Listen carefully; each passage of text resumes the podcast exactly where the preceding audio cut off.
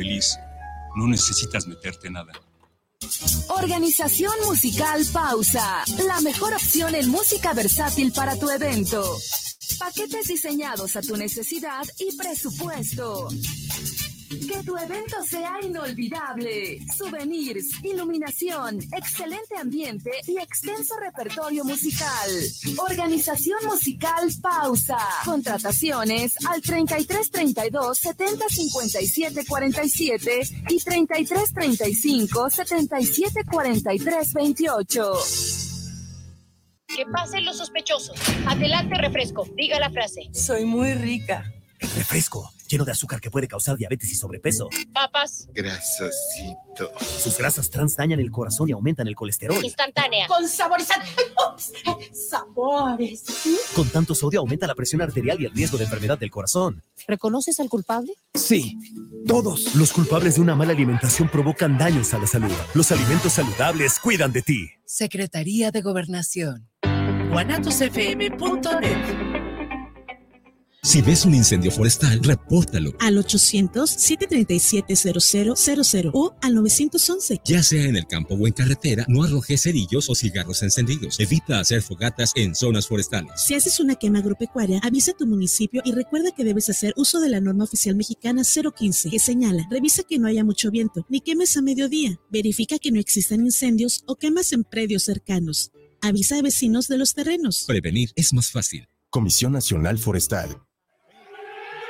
Escucha todos los sábados de 1 a 3 de la tarde más de béisbol con los acertados comentarios del licenciado Cristian Languren. Desde la Ciudad de México, el maestro de la crónica beisbolera, don Guillermo Cavazos. Y desde la zona zapatera de México, León Guanajuato, el abogado de la polémica del rey de los deportes y la fiesta brava, Juan Elías Cordero. Además de los enlaces con directivos de la Liga Mexicana del Béisbol y la Liga Arco Mexicana del Pacífico, bajo la conducción del ingeniero McCormick e Israel Trejo.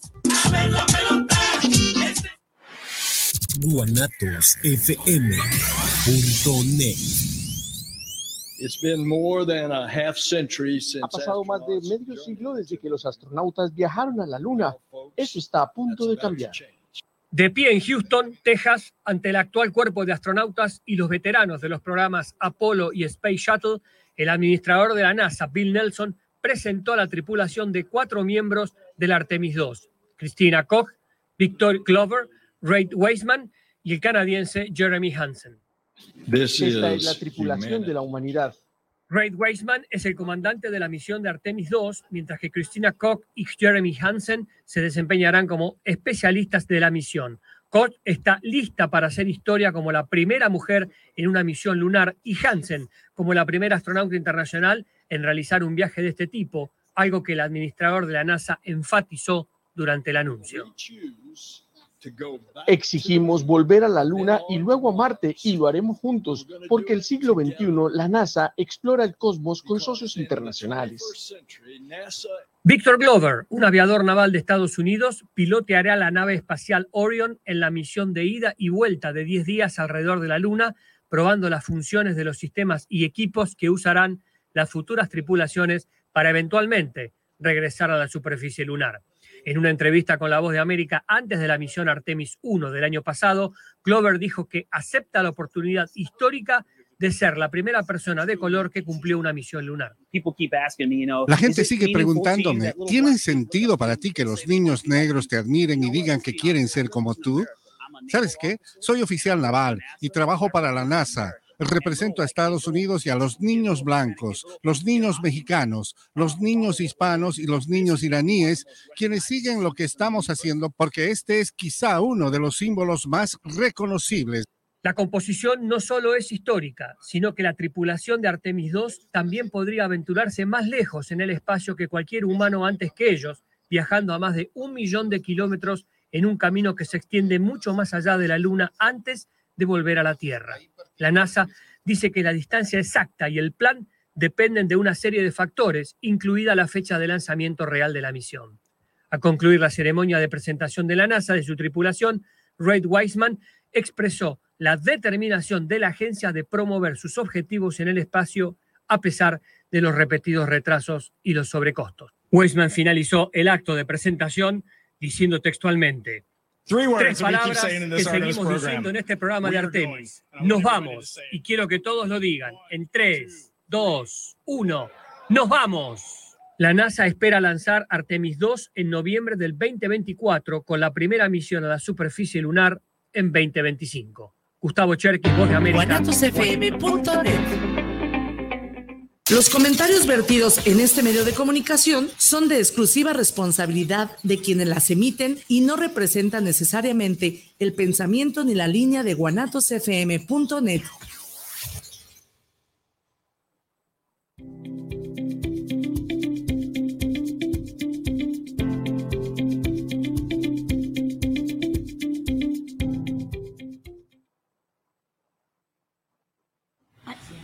Hola amigos, buenas tardes. Mi nombre es Héctor Serrano Gastelum y estamos aquí en la señal de Guanatos FM. Este miércoles ya a punto de empezar la Semana Santa, o ya es Semana Santa. Ya. Y tenemos, ¿sí? Ya están de vacaciones. Y tenemos eh, casa llena esta tarde, bastantes invitados. Vamos a empezar por las damas, que es Chío Serrano, que es nuestro contacto con los productores, ¿verdad? Sí, mi nombre es Rocío Serrano y tenemos aquí al ingeniero José Alberto Ravelero y estamos representando también la Federación de Propiedad, Propietarios Rurales con el, el, director que es el licenciado Julián Orozco González. Muy bien, lo dijo como si estuviera en un stand de la Expo Ganadera usted. y tenemos dos amigos, ¿cómo, cómo preséntense? Hola, mi nombre es José Luis, vengo de la preparatoria de Arenal Jalisco y vengo aquí a hacer, eh, pues, eh, contar un poco sobre el turismo aquí de, que presenta el Arenal. Muy bien. Hola, mi nombre es Francisco Reyes, vicepresidente de Prepa Arenal y venimos con el proyecto de Tours B-Ranch. Lo que dice él es un proyecto muy interesante. Bueno, aquí tenemos a, a Mateo Serrano. ¿Cómo estás, Mateo? Bien. ¿Estás contento? Sí. Oye, Está de vacaciones. Es lo está de vacaciones. Este es un proyecto muy interesante. Si usted va a salir de vacaciones o, o quiere pasear este fin de semana, a partir de este fin de semana, ellos tienen un proyecto muy interesante. Platícanos un poquito. Sí, miren, este, buenas tardes. Aquí, este, gracias que nos dieron la oportunidad de estar en un espacio eh, llevando nuestro, nuestro pequeño granito de arena que tenemos en el Arenal Jalisco y pues apostándole a la parte objetiva que representa el paisaje agavero, que es la ruta del tequila. En este caso, nosotros estamos eh, tratando de formar un proyecto por, por parte de los prestadores de servicio de la Universidad de Guadalajara, que son de la Prepa del Arenal, este, tenemos la intención de, de generar un tour diferente a los que ya hay en Tequila. Eh, la gente que va a Tequila va a los cantaritos, va a las tequileras, va a la plaza, al, al, al municipio, pero nosotros estamos en la puerta de entrada al paisaje agavero. Entonces, también tenemos fábricas, también tenemos cantaritos, este, pero lo que queremos es mostrarles un poquito la, la situación real de lo que viven los, los campesinos o los agricultores agaveros, que es lo principal en la zona, y nosotros les mostramos en, en un rancho donde es de mi familia ya por varios años, y nos hemos dedicado al, al cultivo del agave, entre otros cultivos como maíz, caña, sorgo, etcétera. Criamos ganado y criamos caballos. Entonces, eh, tenemos la posibilidad de mostrarles qué es lo que hacemos en ese rancho, desde cómo vivimos, cómo, dónde comemos, dónde nos sentamos a pasar la tarde, dónde salimos a caminar, o sea, todo lo que nosotros día a día estamos haciendo. Y es bonito que tengamos la posibilidad de poder compartirlo con otras personas y al mismo tiempo pues ofrecerles un atractivo diferente al que ya existe en, en los tours que hay para tequila. Muy bien. Oye, pues este es otra oferta turística para los amigos que visiten, eh, sobre todo la fabricación de, de agave, ¿no? Sí, este, de hecho, por ejemplo, el agave ahorita está teniendo mucho auge respecto al tequila, pero no nomás se hace tequila, también se hace ah, miel de agave, Miel de agave, que son los productos que tenemos aquí, ¿no? Sí, efectivamente. Aquí tenemos unos productos de miel de agave, es orgánica. Estamos trabajando con una empresa, nosotros no tenemos la, la procesadora de, de la miel, entonces tenemos que trabajar con una empresa. Nosotros registramos la marca, esa sí es nuestra, y los agaves que son con los que se hace esa miel, esos también son nuestros. Lo mejor de todo es que esta miel es orgánica y nosotros mostramos parte del proceso de cómo fertilizamos, cómo controlamos plagas y enfermedades en nuestros cultivos, tanto caña, maíz, agave, este, que mediante procesos de caldos minerales y biofertilizantes estamos haciendo que todavía sea tanto menos peligroso para los trabajadores como también menos peligroso para el consumidor. Y aparte que estamos hablando de un producto que aparte tiene la, la bondad de no hacerle daño a personas con enfermedades como diabetes o otras. Entonces, estamos trabajando en, en conjunto con la Universidad de Guadalajara, mediante los muchachos que nos están apoyando, hay otros compañeros más, pero ahora pues, no más vinieron aquí los amigos porque son los que tienen más el control de lo que se está haciendo y cómo se está haciendo. Entonces, este, pues está haciendo la cosa a gusto. Muy bien. Oye, este, platícanos uno, uno, los, ustedes qué, qué papel desempeñan ahí. Eh, nuestro papel que desempeñamos es en la creación del tour, sobre las paradas que vamos haciendo, tomando los tiempos, sobre qué vamos a platicar en cada área y estamos también en, la, en planear, en plantar ideas, también alguna que otra actividad que se pueden hacer y también este, seguir con el movimiento del turismo, o sea, convertir, como, como dijeron, eh, dar a conocer un poquito el rancho sobre qué se hace día con día, contarles el otro lado de la moneda, directamente cómo es que se plante el agave, cómo es que para mantener el agave, cómo para hacer el, el, el cultivo, para mantenerlo bien, haciendo, utilizando los productos orgánicos de la biofábrica, 100% naturales. Dime tres factores por los que la gente tiene que ir a este paseo. ¿Le podemos llamar paseo o qué? Sí, sí paseo. ¿Paseo? Eh, uno sería que conocieran algo distinto a lo cotidiano, se puede decir, que en la región, porque es algo nuevo y es como campo agavero, donde se verían diferentes actividades que se realizan en el, en el rancho. O sea, y además van a disfrutar a lo mejor del ambiente y todas las actividades que se van a realizar en ese entonces y van a conocer cosas nuevas que a lo mejor no conocías. ¿A qué hora se inicia este tour? La, la intención de los tours es que se programen para hacerlos cada este, vamos a decir, días festivos o vacaciones podemos hacerlos hasta tres o cuatro tours al día.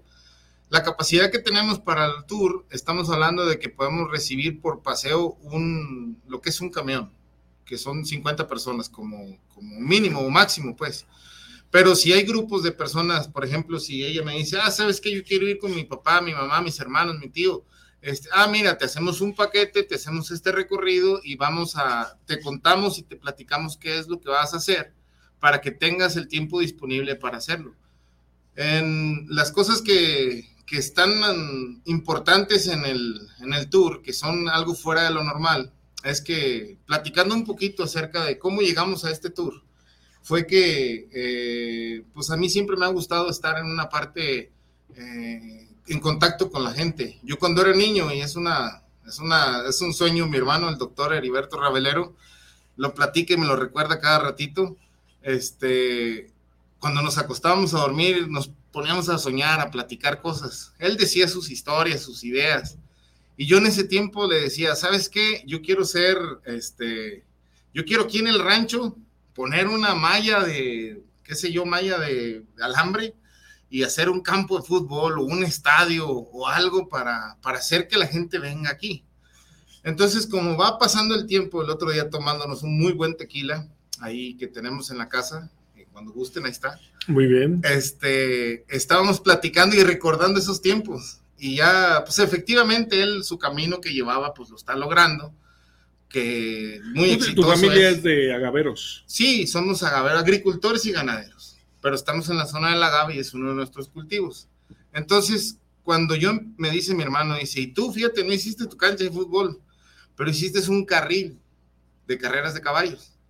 Y esas carreras son tradicionales, se hacen dos veces al año, va muchísima gente, pero se logró lo que yo quería. Y posteriormente empezamos a hacer más carreras, a hacer un lugar de eventos, no nomás de carreras de caballos, también estamos haciendo este, atascaderos de motos, racers y rutas de, de lo que es el deporte extremo. Entonces, sin querer, nos llevó a esta parte. Ahora cuando empezamos a ver lo del tour, pues sigue siendo parte de lo mismo. La diferencia es que ahorita le estamos sumando es que antes era en un predio, ahora lo estamos haciendo en nuestra casa, en el rancho como tal, donde mostramos los campos, donde mostramos la parte donde hacemos los eventos y eso puede coincidir o, o, o sí coincidir en que a lo mejor, por ejemplo, deciden ir a un tour y resulta que tenemos un evento de atascaderos de motos. Entonces, ese tour se va a desviar poquito para ir al, al atascadero también, a que vean esa, esa experiencia que es diferente. Yo de recién decía, esos que vienen en los carros se meten a los charcos, los enlodan y salen todos enlodados, le patinan la llanta y le echan el lodo a la gente que está ahí. La gente está contenta y gustosa. Yo no entendía, pero te das cuenta de que, de que es algo que ellos viven a gusto y, y se desestresan y se desplayan. Todos los eventos son familiares, todos los eventos que hacemos son familiares. Ahorita, obviamente, con este que vamos a hacer, estamos hablando del tequila. El tequila, pues, no es apto para, para todas las personas, así como hay personas enfermas que no toman, así como hay niños, etcétera. Entonces, traemos la miel y la miel viene a ser esa parte que es específicamente para los enfermos que no pueden tomar azúcar. Es precisamente para la gente, para, vamos a decir, personas que no estén de acuerdo en, en su vida alimentarse con azúcar. O sea, es una opción, es un endulzante que puede sustituir el azúcar en Claro. cierta forma con los beneficios. Con, si han escuchado que el tequila tiene muchos beneficios, pues tiene los mismos beneficios sin el alcohol. Bueno, déjame hacerte unas preguntas. Este, el, el, ¿Dónde está abierto a todo el público este, este paseo del sábado o tienen que adquirir sus boletos en algún lado? Y detalles de cuánto cuesta y eso. Mm, Miren, el, el evento que tenemos el sábado es un evento que está también proporcionado, patrocinado prácticamente por el ayuntamiento, por ahí mediante la dirección de, de turismo, eh, que le mando un saludo a, a Vicky, este, ella es la directora, y estamos haciendo, estamos, nos, nos, nos combinamos. El tour sale de Guadalajara por medio de, por parte de, de la Dirección Estatal de Turismo, por ahí ellos se congeniaron con ellos para hacerlo. Este, La estatal. Estatal, sí. Entonces el tour llega temprano, va a llegar a, a desayunar, a Arenal. ¿Qué horas es temprano? Ah, creo que es a las nueve de la mañana, nueve y media. Entonces, Ellos toman el tour en Guadalajara. Sí, ellos, ellos se suben al tour por parte de, de un tour que ya tiene preestablecido eh, la, la, la dirección de, de turismo. En este caso nosotros estamos apoyando con la parte del tour, porque ellos van, na- llegan, desayunan. Del desayuno se van a ir a una tequilera de ahí Arenal, creo que es Don Cayo. De la tequilera se van a pasar al Museo Interpretativo de ahí Arenal, pues a conocer los vestigios eh, arqueológicos que ha, hubo ahí, o hay, existen todavía. Este, van a, de ahí se van a ir a comer al rancho. Y ahí, terminando la comida, va a comenzar el tour, que es aproximadamente de dos horas y media. Entonces, ahí nosotros ya les vamos a mostrar eh, un perfil diferente, porque ellos ya fueron a lo que hacen todo en Tequila, que es restaurantes estos. Ahí nosotros, eh, ella conoce el arbolito que tenemos ahí atrás. Ahí les vamos a poner la mesa para que coman a gusto, en lo fresco, en la naturaleza, 100% entre las vacas. O sea, una opción caballos. muy diferente que es Sí. la de ir a, al tequila. Lo más importante es que las personas de la ciudad conozcan todo lo que hacen en el campo, porque muchas veces hay niños, digo porque mi hija, eh, mis hijos nacieron en Estados Unidos y ya cuando tú llegas, pues está una charola con, la- con carne y todo eso, y, y cuando llegó ella, vio al, la llevamos al tianguis y vio, ah, o sea, se le hacía súper diferente, no veía los pollitos así como anteriormente, ¿no? Hecho de aquí, de la misma gente que vive en la ciudad, no conoce muchas cosas del campo. Entonces, este proyecto es más que nada, es que el campo, digo, la ciudad vaya a conocer cosas del campo. Queremos también darlos a conocer a las escuelas, a las primarias. Entonces, este, este es un gran proyecto que ahorita pues están iniciando con algunos tours, pero después van a ser muchos más. porque lo queremos eh, implementar a lo que es la Secretaría de Turismo. ¿Y tienen apoyo del municipio, del gobierno del estado? Yo ya nos digo que el turista lo va a llevar el gobierno del estado, ¿verdad? Claro que sí, mira, es por eso que ahorita este proyecto lo está apoyando este, la Federación de Propietarios Rurales. Están apoyando para que nosotros pudiéramos hacer esa, esa sinergia entre la ciudad y el campo. Sería una, sería una alternativa para, en este caso, lo platicaba con los muchachos, que ellos son este, eh, importantes en este proyecto porque, porque prácticamente lo estamos empezando juntos. Eh, ellos son, estudiantes de turismo y pues tienen que enfocarse en algo que tengan a futuro un, un empleo o un, una empresa diferente a la que Qué bueno participar. que incluyan jóvenes en esto. Entonces, es parte de, y nosotros también estamos jóvenes, pues. Entonces, eh, ahí el tema con lo que estamos haciendo con Julián Orozco, ahí es ver la posibilidad de que los niños de, los, de las escuelas de aquí de Guadalajara tengan la posibilidad de ir no a un tour agavero, no, a un tour de rancho. El, el tour se llama Big Ranch. Entonces, ¿por qué Big Ranch? Porque van a ver lo que es este, una vaca, cómo se ordeña, eh, probar un pajarete si es de su, de su agrado, este, vean cómo se hace, cómo se prepara, que vean los becerritos, que estén interactuando entre Y siempre va, a haber, va a haber personal de staff alrededor explicando. Sí, claro, sí. Obviamente por eso tenemos que hacer, organizar todo para que sea prácticamente agendado para poder tener y dar el servicio a la gente que vaya a visitarnos. Eh, estamos prácticamente de la cabecera municipal a dos kilómetros, o sea, no estamos lejos de ahí del Arenal. Ahí tenemos a 500 metros una fábrica, a 1000 metros otra, o sea, tenemos todo, todo el conjunto. Y lo mejor de todo es que van a ver algo diferente, o sea, van a ir a ver caballos, les puede tocar ver una yegua pariendo, les puede tocar una vaca dando también pariendo, o, o simplemente ver los potrillos chiquitos, los caballitos. Los muy bien, o sea, no te meten a una fábrica y te tienen. No, no, aquí es, convives más con el campo. Incluso este, tenemos la posibilidad de, de pues, ir a campo. Vamos a decir, ahorita ya cosechamos el maíz, está los animales pastoreando, sueltos en su área natural.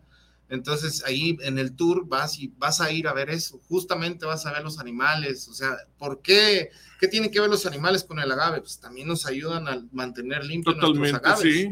Entonces es parte de la actividad económica que tenemos en el rancho, pero también este, tenemos un, un este, un algo que ver o que mostrar diferente. Por ejemplo, eh, tenemos una biofábrica donde elaboramos los productos que necesitamos para fertilizar nuestras plantas, que a lo mejor el día de mañana que va una mamá que llevó a su niño y por parte de la escuela, oye, ¿sabes que yo tengo unas plantas en la casa que están ahí todas marchitas? Ah, mire, puede llevarse este producto. O sea, no nomás estamos enfocados en el tema del tequila, estamos abiertos a posibilidades de negocios futuros beneficiosos para para el consumidor como para nosotros que estamos sacando el producto del rancho hacia afuera. Que a mí cuando lo platicamos previo eso de los biofertilizantes me parece de los puntos más interesantes que tienes, ¿eh? Sí, yo también veo la posibilidad de eso, porque por ejemplo, la intención es, ahí te vamos a vender un cantarito, ¿verdad? Para que lo, te lo tomes. Pero cuando te lo termines, te voy a decir, este, te voy a regalar un puño de composta para ponerle en tu cantarito y te voy a vender una planta de agave para que la pongas en tu cantarito.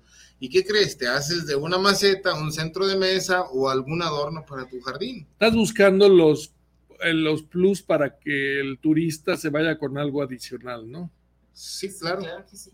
Sí, de hecho también este, estamos promoviendo las tierras de Tomeas, que son... ¿Qué es eso, este, tío? ¿Qué es eso?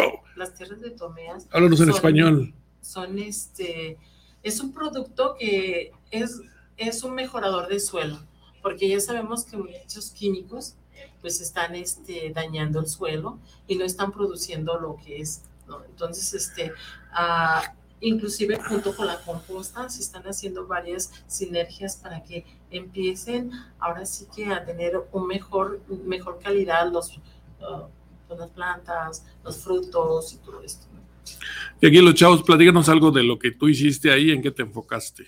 Bien, este, esta idea empezó desde que mi compañero Francisco ah, solicitó unirnos o participar en esto de la creación del turismo aquí en el, Gran, en el Rancho Santa Fe.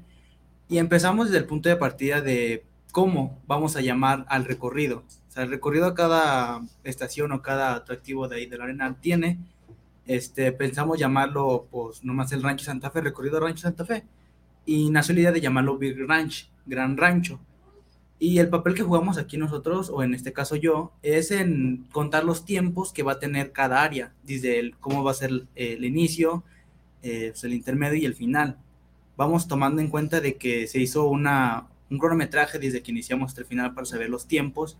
También contar con ciertas actividades en cada una de las áreas directamente. O sea, yo soy el encargado de los tiempos y... ¿Y Francisco? Eh, B-Ranch empezó como por decir ranchos de gran rancho, de diferentes actividades que se realizan en el mismo rancho, darlas a conocer al visitante o al turista que vaya a llegar, como por desde cultivos de caña, agave, maíz y, las actividades de ordeña, a lo mejor también darle a conocer desde la crianza de cómo se de ganado y de todo eso. Así además enfocarnos un poquito al campo agavero que ahorita se es la, la puerta al paisaje gavero en la región Valles. Y de ahí, pues empezamos a, realizar diferentes actividades del turista, donde le, le, damos a conocer, o sea, literal, todas las actividades que desde 1968 se, a lo largo de este tiempo, como más de 50 años, se han realizado en, esa, en ese rancho. Y además hay, hay mucha gente que sabe mucho ahí en, en la, en, en la, esta región de Tequila, ¿no? la gente, las familias saben mucho, ¿no? Sí, claro, o sea, es, es algo que está entre nosotros, sí, claro, nacimos ahí, ellos también son del Arenal y sus papás, sus tíos, sus parientes han trabajado en las labores de, de agricultura. Lo que nos acontece ahí es el maíz, el ganado, la caña y el, y el agave. Son los... los Una pregunta ahorita que estás aquí, ¿dónde nació el tequila? El, el tequila nació en Amatitán. Habrá muchos, habrá muchos que digan, los vestigios más antiguos del tequila están en Amatitán, en el Tecuani. Entonces, es algo que pues obviamente, digo, está, no, no lo digo así abierta, bueno, pues es que estamos al aire, ¿verdad? No, está bien. A ver, pero, pero, en sí ya valió. No, es que nos van a cerrar la puerta los de tequila porque dijimos que no es ahí. Danos un minuto, piensa tu respuesta y ahorita regresamos. Antes de que te eches enemigos, ahorita regresamos, vamos a pedirle a Israel una pausa. Gracias.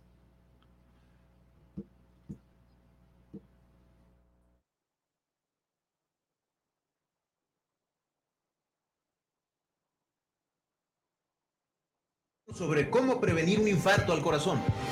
Nos acompaña Alejandro Camacho. Y en la música, el talento de Vivir Quintana.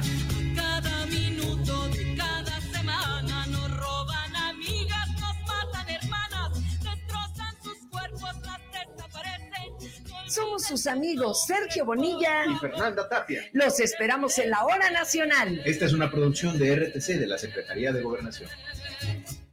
¿Te gustaría estudiar un diplomado en métodos alternos y solución de conflictos? Te invitamos a cursarlo. Es completamente en línea. Comunícate al 3 veces 3 80 96 264, avalado por el Instituto de Justicia Alternativa. Puedes certificarte como mediador o mediadora. Sueño que puedo compartir momentos únicos. Viajar a un paraíso lleno de vida disfrutar de mis películas favoritas, ver a quien más amo riendo, siempre conectada con el mundo que me rodea y descubro que ya es una realidad. Vallarta Plus, el arte de viajar.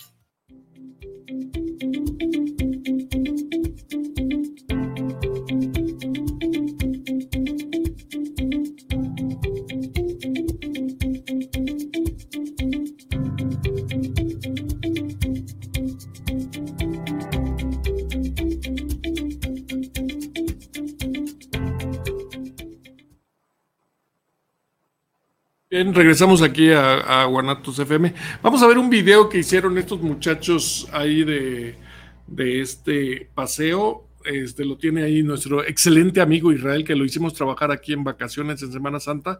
Pero vamos a verlo para que ustedes se den una idea de qué puede. Dicen que una imagen vale más que mil palabras, ¿no? Vamos a verlo.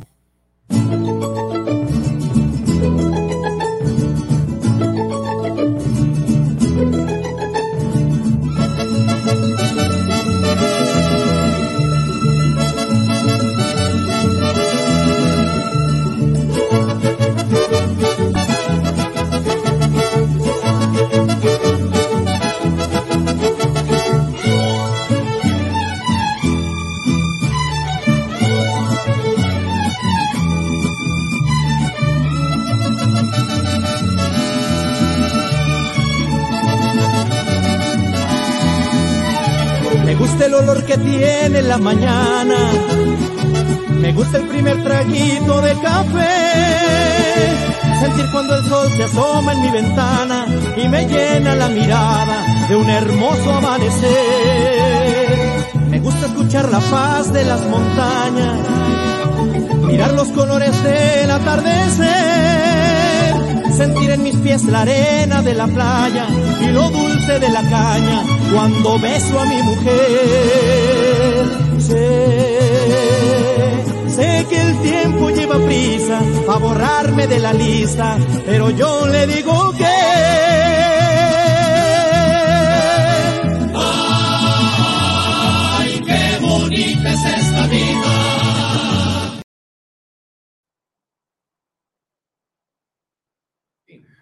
¿Qué, ¿De qué tipos de tequila producen? Mm, ahí nosotros, nuestra marca que tenemos es, ahorita nada más tenemos tequila blanco, reposado y añejo.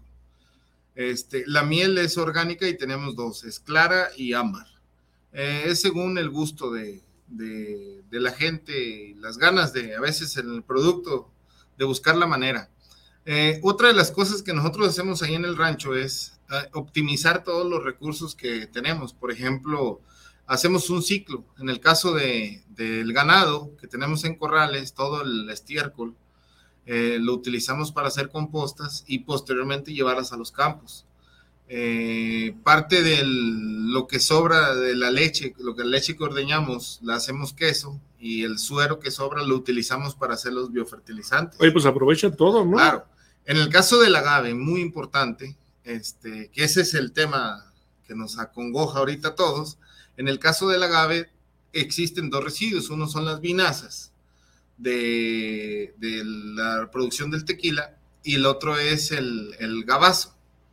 El gabazo es un- una fibra que es prácticamente un sólido que no se lo pueden comer los animales. Hay un proceso donde se puede arnear y se le puede quitar la pulpa para poderle dar a los animales. Aún así, queda una fibra que antes la usaban para hacer, este, rellenar colchones o sillones. Pero ahorita aquí uno de los muchachos que está trabajando con nosotros, él ya trae un proyecto de acerca de, pues platícanos. Francisco. Eh, ahí existe combustible. El desecho del bagazo y ese desecho, ¿qué es lo que ocasiona el suelo? También ayudamos al medio ambiente. O sea, existe un sobrecalentamiento en algunas tierras. Ese desecho lo procesamos y lo hacemos lo, para hacer lápices de bagazo. O sea, para también, para ahorrarnos, se podría decir, los árboles. Y con el, ese bagazo se pone a secar, se le da un proceso de secado, después de trituración, a que llega una pasta muy fina. De esa pasta se le ponen las puntillas y para llevarla a un molde. Existe una duración de un tiempo predeterminado en el sol para su secado. Y ahí en sí para le estamos dando una mejor utilidad a ese bagazo que a lo mejor puede ser desechado en los suelos, en otros, en otros campos y, y además pues es de gran ayuda para el medio ambiente. Y como estudiante, sí, toda la, toda la, es fácil encontrar una empresa que los apoye para práctica o esto, hace esto, como aquí la de Francis, la de esta tequilera, Pues o sufren. Pues en sí, hay, hay aquí se puede decir que nos ayudan una, nosotros mismos o, o buscamos a empresas que de la misma escuela que nos ayuden y todo eso. Ah, muy bien. Entonces, Amatitán El es la cuna, de, el Arenal es la Ah, sí, cuna del no. Ya, ya lo habías Amatitán- dicho. Amatitán es, es, de hecho, así está conocida, No, sí, pues, sí, sí, como sí. la cuna del agave. Por, por, platícanos de historia, Pero, para los que no sabemos por Bueno, qué. un poquito de, de historia que cada quien la cuenta según como la entiende, ¿verdad? Pero en lo poquito que mi padre este, me platica de, de cómo eran las cosas y todo el rollo, lo poquito que aprendes con otras personas, de cuentos, de las historias, de cómo fue que, que, que, que se dio el impacto, vaya, en la zona tequilera, porque si nos vamos más atrás, cuando llegaron los españoles, esa ruta ni siquiera estaba activa. Ellos se iban... ¿Cuál, cuál es esa? La ruta del tequila que viene siendo lo que es Arenal, Amatitán, Ah, Tequila, ok, Magdalena, esa ruta no estaba. Ellos se iban de Guadalajara prácticamente, agarraban pero con rumbo hacia Agualulco, Exatlán, Amatlán de Cañas, hasta llegar al puerto de San Blas. Esa era la ruta que tenían donde estaban transitando, donde tenían sus, sus mercancías y todo el rollo. Entonces fue después de esa cuando nace la del tequila, con otro tipo de españoles que llegaron. Por ejemplo, se dice que en Arenal eh, llega un, español de nombre Rodríguez Altamirano, apellido, no recuerdo los nombres. Y ese español obviamente pues trajo a sus parientes, ¿no? Y en el Arenal tan solo hay tres haciendas de tres Rodríguez, de diferentes, no sé qué tanto relación tenían, pero deben de tener alguna. Es, exactamente donde está el rancho, a un ladito, a un costado, a 100 metros, está la ex hacienda del Careño. Entonces, este, también pertenecía a un, un Rodríguez. Entonces, yo me pido Rabelero Rodríguez, ¿no? Vengo de esos españoles, pero pues, más o menos. pero en sí, este, se data de que ellos, cuando ellos querían hacer su vino, y trajeron, de hecho hay parcelas que se llaman, o que hubo parras plantadas. De hecho, ahí en el rancho tenemos una parcela que sí se llama el pedazo de la parra, porque ahí hubo una parra desde que los españoles vinieron a tratar de hacer un cultivo de, de, de vid, de uva, para hacer su vino, pero aquí por las condiciones climáticas no podían, o las variedades que trajeron no se adaptaban. El chiste es que no podían. Entonces, estos cuates ¿De qué, que de qué año nos estás hablando? eh, cuando llegaron los españoles, yo pienso que en un 1600, 1600, por sí. ahí, este, cuando los indígenas o las personas que ya vivían ahí, los lugareños, ellos ya hacían su, su, su bebida, que era el, el, pues, de cierta forma, una bebida espirituosa, la que se da por toda la historia que hay del tequila.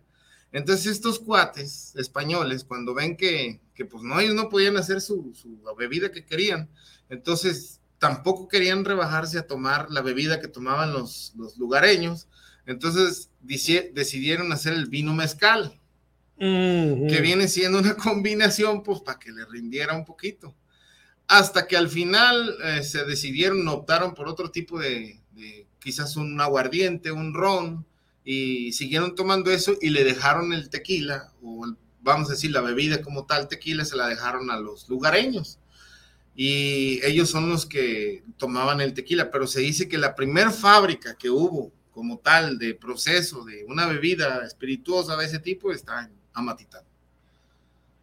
En tequila después se hicieron otras. Y de hecho, esa parte, vamos a decir que está, está muy cerca a tequila, está más lejos de Amatitán en línea recta, pero una está en Amatitán, la, este, la parte, los vestigios antiguos están en Amatitán, lo que pertenece al municipio. Porque además el tequila necesita ciertas condiciones de altura y temperatura, ¿no? Para que se dé.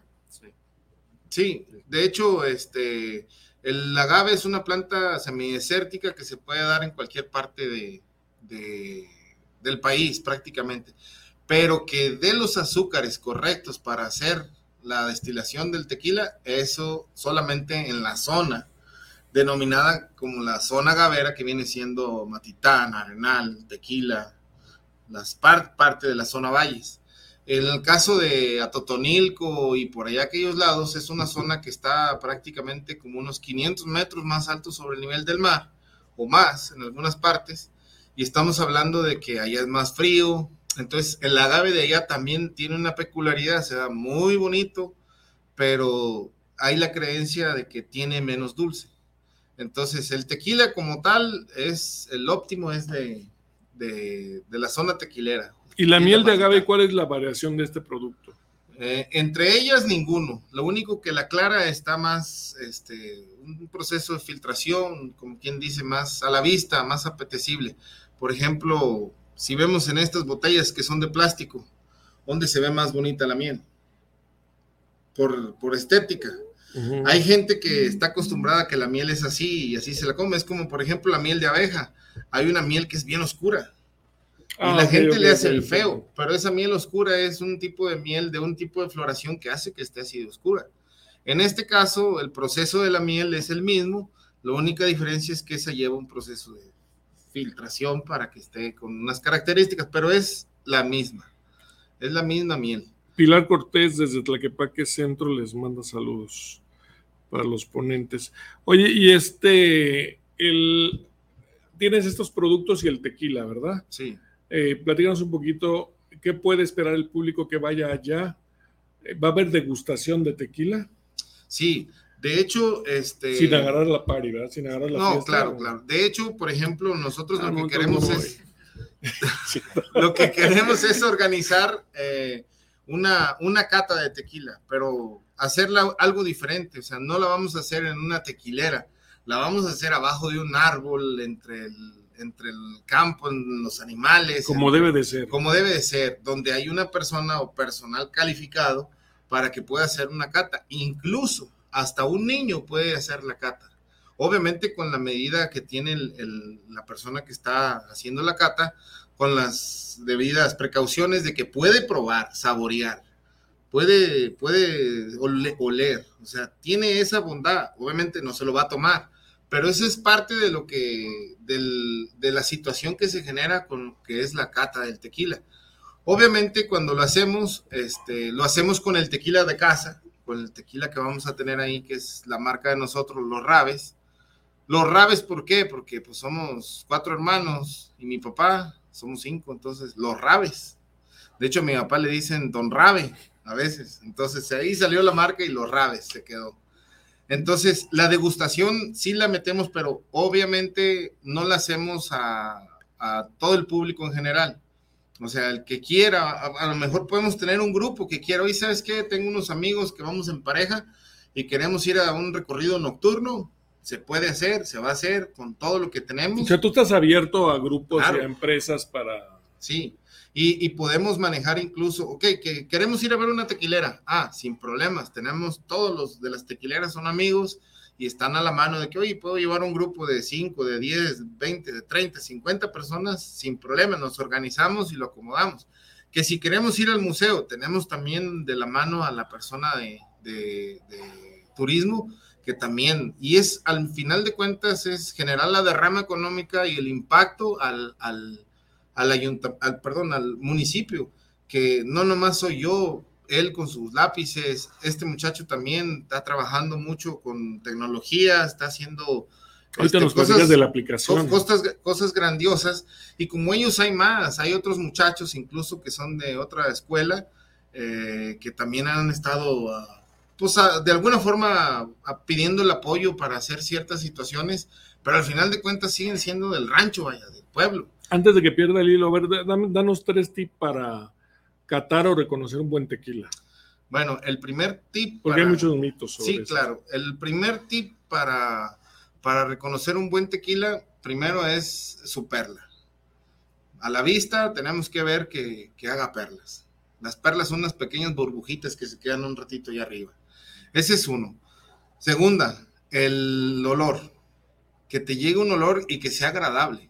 Que sea un olor que lo, lo puedas catar así, saborear, sin que, ay, hijo de la mañana me caló, porque eso ya puede tener otro tipo de alcoholes que te hace que te puedan hacer daño incluso, o por lo menos no son, son muy agresivos para tu olfato. Y el tercero, el sabor. El sabor es el tercero. Ahí cuando tú pruebas un muy buen tequila, no te va a picar. Obviamente el tequila es fuerte, pero no pica. Y a veces un whisky pica o un destilado de otro tipo pican por otros tipos de alcoholes. Entonces, tres tips así. Una vez rapiditos. escuché, tú sabes por qué me- que se, to- se, eh, to- se pegan las copas porque para el sonido es el único No, ese es- sentido que le falta al tequila. Pero esa es otra historia, eso es otra historia. Mira, en lo poquito que sé de historia, sé que Bueno, los vikingos. Perdón, solo quise participar. sé que los vikingos, este, me- leí una- unos artículos de eso. Antes se envenenaba la gente. Entonces, cuando se envenenaban en la taberna donde estaban tomando cerveza o su licor o lo que tomaban, entonces ellos chocaban las copas para que brincara el, el caldo a la otra copa o al otro jarro. Y no tuvieran miedo de esto. Exactamente, y si, si chocaban las copas y hacían eso, entonces ninguno de los dos tenía veneno. Ah, ok. O sea, y el que no le chocaba, pues ese es el que, el que no quería que le echaran veneno de los otros. O sea, es una, es parte de algo que hacían en ese, en esos entonces. ¿Cómo, es- cómo son las tradiciones? verdad? Sí, cambian de una forma. Aquí nosotros, este, tomamos de gusto, de alegría, de coraje, de muchas cosas, pero el chiste es que necesitamos a veces el espacio de decir, Me fue muy bien ahora, saliendo de esta entrevista me voy a tomar una botella yo.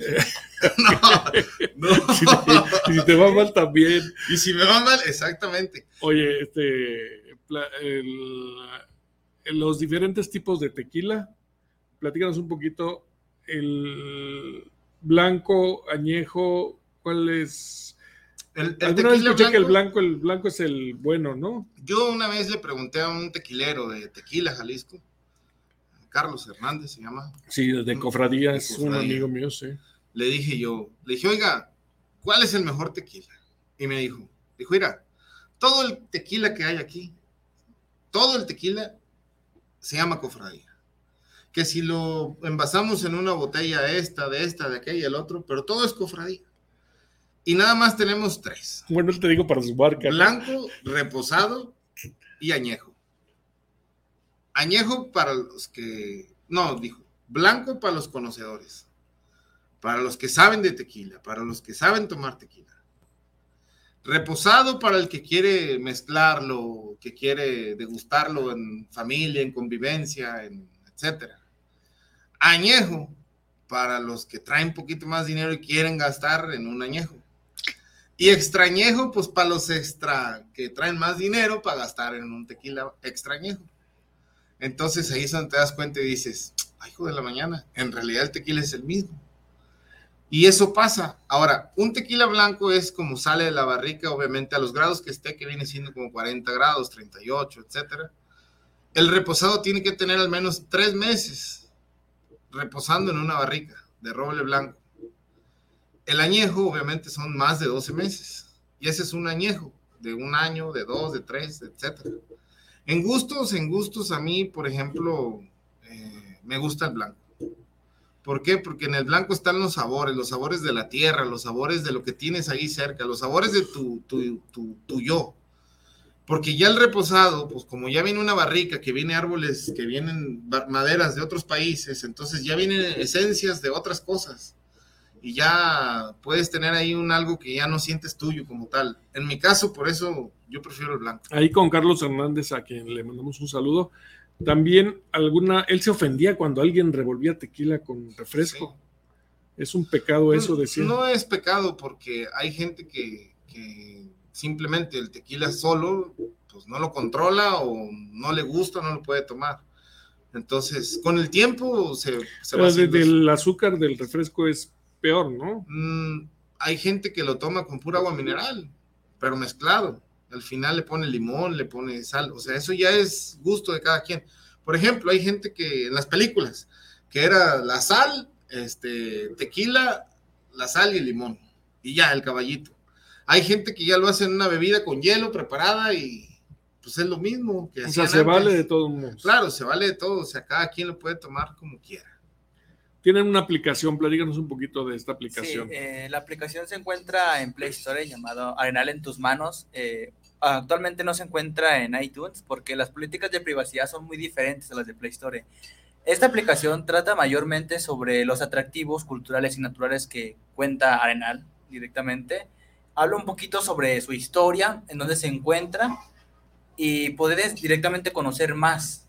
Por eso se llama Arenal en tus manos, porque puedes directamente descargarla y ver los atractivos que puedes visitar. Por ejemplo, está el monumento a la tequilera, el monumento del Tangaiste, o todas las fábricas de tequila también, o están las, los naturales que vienen siendo sobre los, eh, sobre los lugares que directamente nacen. Por ejemplo, el Cerro Cascahuín es uno de los naturales que nacen, y puede ser un lugar bastante bonito de ir a visitar o tomarle fotos. Y directamente la aplicación nació de dar a conocer el Arenal directamente, nace de la idea de conocer el Arenal y poder fomentar el turismo en Arenal. María Inés Martínez, saludos desde Tonalá. ¿En qué consiste la inulina de agave? Pregunta para los mafiosos, mafiosos, perdón. es en serio, yo te, yo te la insulina. No, la insulina es Inulina, uno de los- dice, mira. inulina, perdón.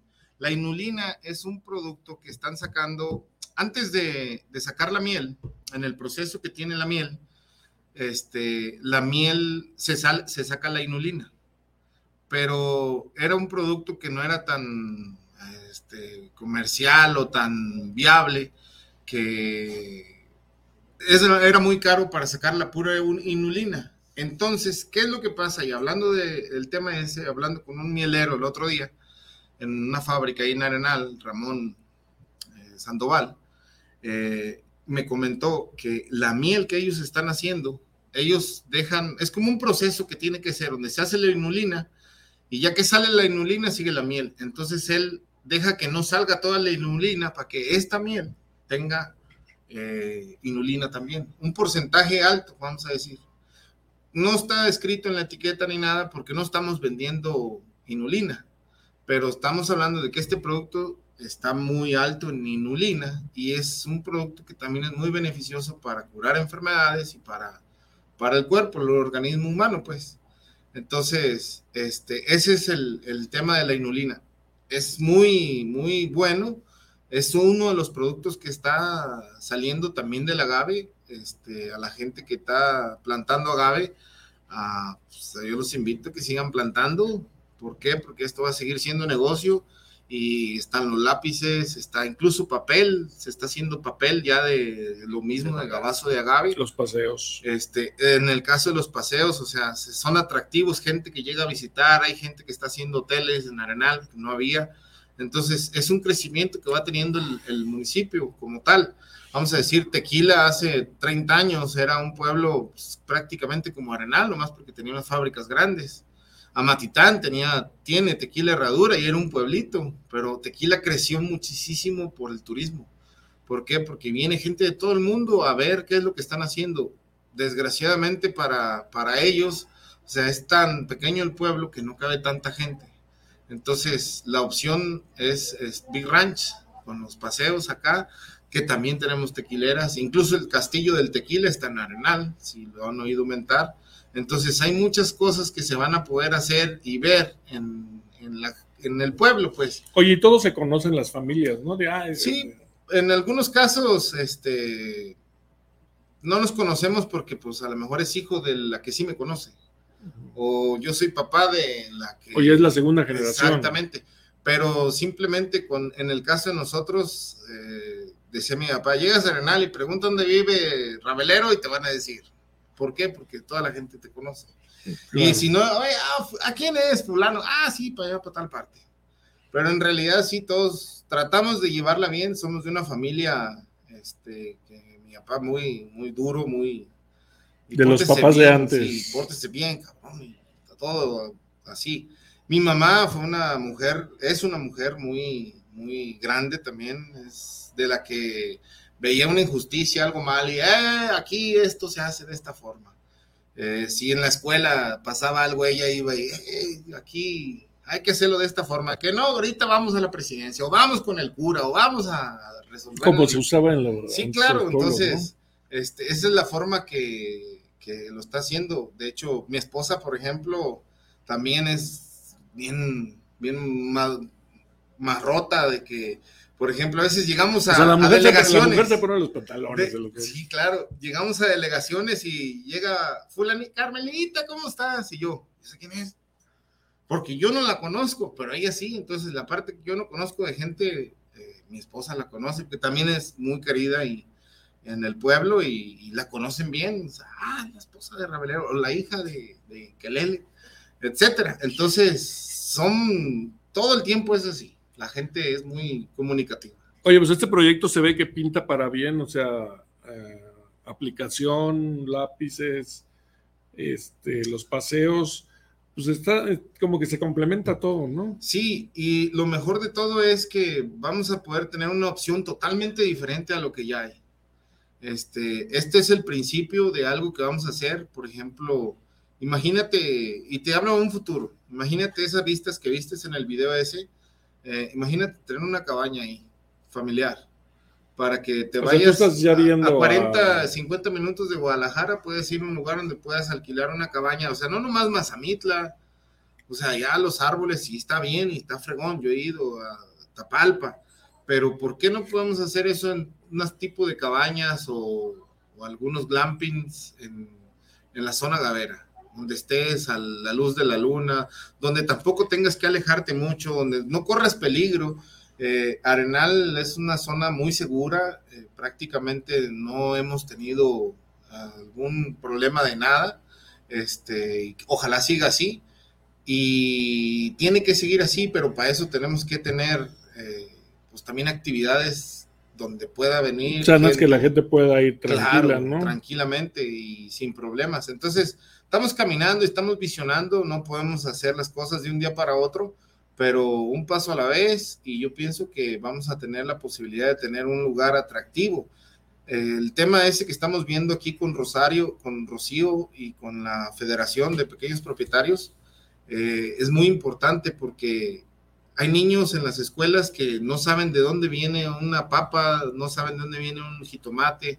Entonces, con un tipo de escuelita que hagamos eh, campirana o en, el ra- de rancho, o sea, el niño que tenga la posibilidad de ir a ver cosas de cómo es que se crecen las plantas y, y cómo los huevos de las gallinas, este, cómo se engordan los animales, o sea, todas las cadenas que se reflejan al final de cuentas en, en la comida de, los, de la gente de la ciudad, vaya. Y estamos hablando de que estamos a menos de una hora. Es lo que platicamos la otra vez que ahorita con las redes sociales los niños están muy cercanos al celular Sí. y regularmente ya desconocen, es lo que me gusta un poquito de tu, de tu proyecto, porque ya desconocen las cosas básicas del campo, ¿no? O sea, ver un... Imagínate, ahí el, uno de, hicimos el, un tour para, pues obviamente tomar fotos, videos y todo para mostrar algo. Este, afortunadamente ya tenemos esos dos tours que van a ver el sábado 8 y 15 de, de abril. Este, pero cuando hicimos lo que más nos pegó o nos dio chispa, que era lo que no pensábamos, fue el tema del, del, del tractor. O sea, les mostramos cómo se trabaja la tierra con un tractor y su implemento pegado. Entonces, le dimos la oportunidad a las personas de que se subieran a subirse al tractor y el tractor trabajando. Se Uy, ver, sus videos. felices, sí. Toda la gente se quería subir. Entonces dices, ¿cómo que el tractor es el centro atractivo? Pero no es que sea eso, es que eso Es lo no diferente, sí. Y el simple hecho de sentir la vibración del tractor, de que está trabajando, entonces la gente puede tener ese acercamiento y ver con qué fierros o cómo le hacen para desbaratar los terrones de la tierra, para hacerla polvito, para que se pueda meter una semilla. Esa es la parte que nosotros queremos ver y eso es lo que también muchos niños pudieran ver. ¿Por qué? Porque está de la mano. Ahorita en la federación están tratando de hacer escuelas de huertos escolares. ¿Para qué? Para que el niño se enseñe a cómo producir un jitomate, una lechuga que puede tener en su casa. Y pues eso es una combinación perfecta porque va a aumentar a que más niños tengan más ganas de seguir haciendo eh, huertos Es escolares. que tenemos que, como seres humanos, tenemos que volver al campo, ¿no? Claro. Porque ya Así somos es. muchos para. La, la comida ya no alcanza. El ¿no? mundo está muy grande todavía, alcanza yo creo que para otro puñonón igual o más grande. Pero pues sí, tenemos que ver que cada quien sepamos. El problema es que no sepamos de dónde vienen las cosas. Claro. Porque en un día mañana a lo mejor vamos a empezar a comer acerrín sin, sin saber qué es comida o qué no es comida. Pero no nosotros, ¿verdad? Pues Sí, que no, no, no valora. Pero cuando, oye, ¿sabes qué? En el campo, ¿cuántas veces no has oído de los guajes? Hay árboles de guajes que se dan en el campo. Eh, ¿Has oído hablar del tomatillo, de cerro? Es una planta que da tomates con el que se hace la salsa y se da en el cerro. Ah, el mejorado, el fregón, el que se da acá de cáscara, ese es el que se vende. Pero eso se da en el campo por sí solo. Hay jitomates que a veces te topas en campo una, una planta de jitomate y dices, "¿Tú, ¿cómo llegó aquí? Pero pues llegó y ahí está, y ya creció y echó jitomatitos y ahí va a echar más semillas y va a seguir habiendo. Claro. Es parte de la naturaleza, entonces es, es el, el- lo que tratamos de mostrarle a, la gente. Invitar a la gente a que si tiene oportunidad vaya a estos paseos, nada más para complementar la aplicación, ¿cómo se llama? La aplicación se llama Arenal en tus manos, Are- Arenal en tus manos y está disponible en Play Store. En Play Store. Sí. Y ahí tienes toda la información. Ahí tengo información sobre pues, ¿Tú la hiciste? Eh, sí, yo la hice. Ah, mira, muy bien. Eh, tomó un tiempo de mes y medio, creo, crearla. Oye, pues muy bien, ¿no? Desde cero, pero pues sí, directamente, una vez ya tienes todo, pues se hace fácil hasta el final, no al inicio. Sí, sí, se batalló. Pero sí, ahí está todo lo que es la información, culturales y naturales. Y próximamente estará sobre una parte del Rancho Santa Fe. Estoy Mm. implementando eso apenas. ¿El rancho Santa Fe dónde está específicamente? Estamos a dos kilómetros al sur del Arenal, Jalisco. Ahí es donde nos encontramos. De hecho, no sé si, si podamos dejar lo- por ejemplo, los datos, un correo. Totalmente, totalmente, por este, favor. Para si por ahí hay personas que quieran trabajar o ir a visitarnos, incluso ir a visitarnos y saludar ahí a, a Don Rabe, que es mi papá, este, o a cualquiera de nosotros que vamos a andar Incluye, ahí. incluye cata de tequila. Ahí, ahí, va- ahí le presentamos, vamos a poner un cartel, yo creo. vamos a poner, a ver, si qui- vienes a saludar, chido, tómate un vaso de agua y que te vaya bien. Pero si quieres entrar al tour, hay que organizarlo, tenemos a tales horas y esto. Entonces tenemos, estamos haciendo una página, ya tenemos un Instagram, que es el que estaba trabajando mi hija Paulina, es la que me lo ha trabajado y me lo ha ayudado, me ha ayudado mucho con eso, me hace los videos también. Saludos, este, y la China y a José también. Muy bien, no, sí, con- Este, pero la idea es eso, pues, ese Insta, si ya se puede empezar a, o sea, ya ahí hay eventos que ya se hicieron de carreras de caballos, de atascaderos, entonces ya hay que ver. Y ahí mismo estamos subiendo lo que referente al tema de la miel y también estamos subiendo este lo que estamos haciendo con el tour. O sea, los, los es que apenas lo, lo del tour es nuevo. ¿Y las redes sociales les, hayan- les han ayudado? Pues ir a dónde estamos. Gracias a eso. sea, van, van a ser esenciales, ¿no? Claro. Tiene Oye, que- yo la verdad cuando voy ahí a la, a la ruta del tequila, al- es impresionante todo el turismo que va, ¿eh? Sí. Y que Y desgraciadamente va, a- va a los cantaritos, ¿no? Todo desgraciadamente. Fíjate. Todo lo reducen, a todo lo reducen a los cantaritos. voy a decirlo de una forma, está mal que lo diga, pero esa es otra cosa. Hay gente, y yo te lo digo porque lo he visto, he estado yo en Tequila o he estado en Amatitán, hay gente que llega a la plaza de Tequila, se bajan, llegan al letrero, se toman la foto y lo suben. Y se van a los cantaritos o a la fábrica de tequila donde van a ir. ¿Qué me, has, es- me has espiado, hermano, o qué? Y es todo. o sea, fueron, se toman la foto en el letrero y ya, o sea, ya con eso, ¡zas! Por eso nosotros queremos dar esa, esa Esa plusvalía de un poquito más convivir sí. con la... Vamos a decir, eh, el Mundo Cuervo sí hace el tour y sí los lleva a un campo agavero y sí hace eso, pero ¿cuánto cuesta? Tres mil pesos, cuatro mil, no sé exactamente. Sí, la cuánto. otra vez vi el, el, el- Entonces, el tren del tequila. no Aquí nosotros estamos hablando de que podemos hacer algo por menos de mil pesos con todo lo que te vayas a gastar en la comida, en el cantarito, en la botella de miel que compres, en la botella de biofertilizante que quieras llevarte para tu casa, para tus macetas, en, en infinidad de cosas, en que una persona de las de allí del pueblo te pueda contar parte de la historia, porque hay gente que va a llegar al rancho y va a decir, oye, ¿y aquí por qué está este mango? ¿Por qué está esto? Esos guamúchiles, ¿quién los plantó? Las leyendas que son muy famosas, las del charro negro, las de etcétera. Entonces, hay gente ahí que, que te va a contar ese tipo de historias y se va a poder hacer sentir y vivir algo más intenso en, en el tema del tequila. Pero estamos hablando de que el tema del tequila no lo es todo. También tenemos la miel, Ok. también tenemos los lápices y obviamente los biofertilizantes. Además, los lápices se pueden comercializar bien. de hecho, ¿no trajiste lápices? Ahorita no. Pancho, No, yo tenía, ya- Solution la empresa. tenía ocho primarias amarradas. Oye, pues, no, pues estamos en, en la mayor disponi- disponibilidad de poder hacer algo. Esperemos que no sea la, a la última vez que vengan. Están súper invitados. No, muchísimas gracias. Y por de hecho, sí, no, me gustaría de, de este sábado que van a, si sacan video, fotos, con mucho gusto. Sí. Para que vamos a platicar cómo les va y seguir difundiendo esto, ¿no? Sí, de hecho, este, yo pienso que vamos a, a re- a entrarle fuerte con el tema de las excursiones de los niños. Ese va a ser un, un objetivo principal. Pero no vamos a dejar de lado, pues, el turismo que llega al pueblo, seguir estando en vinculación con el ayuntamiento, este, para ver lo, lo que pueda llegar, porque es cierto, a veces llegan a alguna tequilera arenal, se bajan y de ahí, vámonos a tequila porque hay que tomarse la foto allá.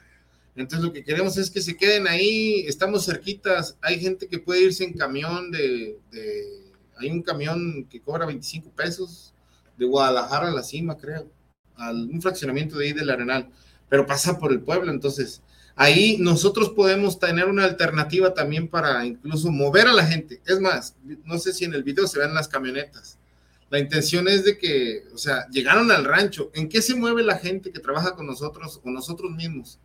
¿En qué se mueven? A los potreros. Pues en las camionetas. Las camionetas. Entonces, súbanse, suban la bomba, la mochila, la coa, el barretón, lo que vamos a ir a hacer allá. Esa es la forma de transitar. Eso es lo que queremos transmitirle a la gente, que vean cómo hace uno las cosas.